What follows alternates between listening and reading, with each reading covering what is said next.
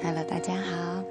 今天 Jessie 老师要来跟大家分享的成语是 “to beat the air”，中文的意思呢是白费功夫，英文解释 “make repeated futile attempts”。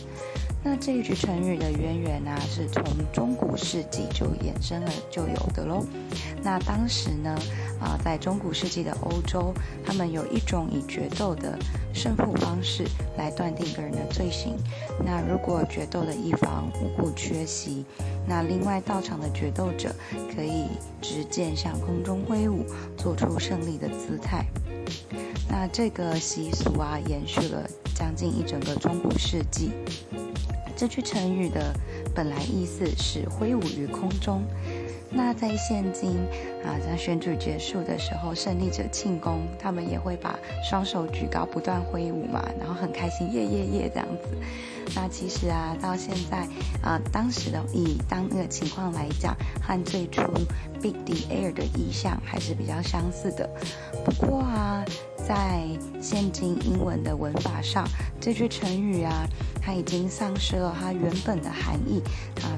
作为现在只剩下白费力气的解释了，因为 beat the air 有一点像是打空气，但是其实啊，Jesse 老师觉得 beat the air 打空气这个本身，那打空气本来就是没有意义的嘛，因为圣经里面其实也有一句话说不出拳不是要打空气，所以啊，其实我在想啦，就是这两个渊源应该都是可以算是它的解释。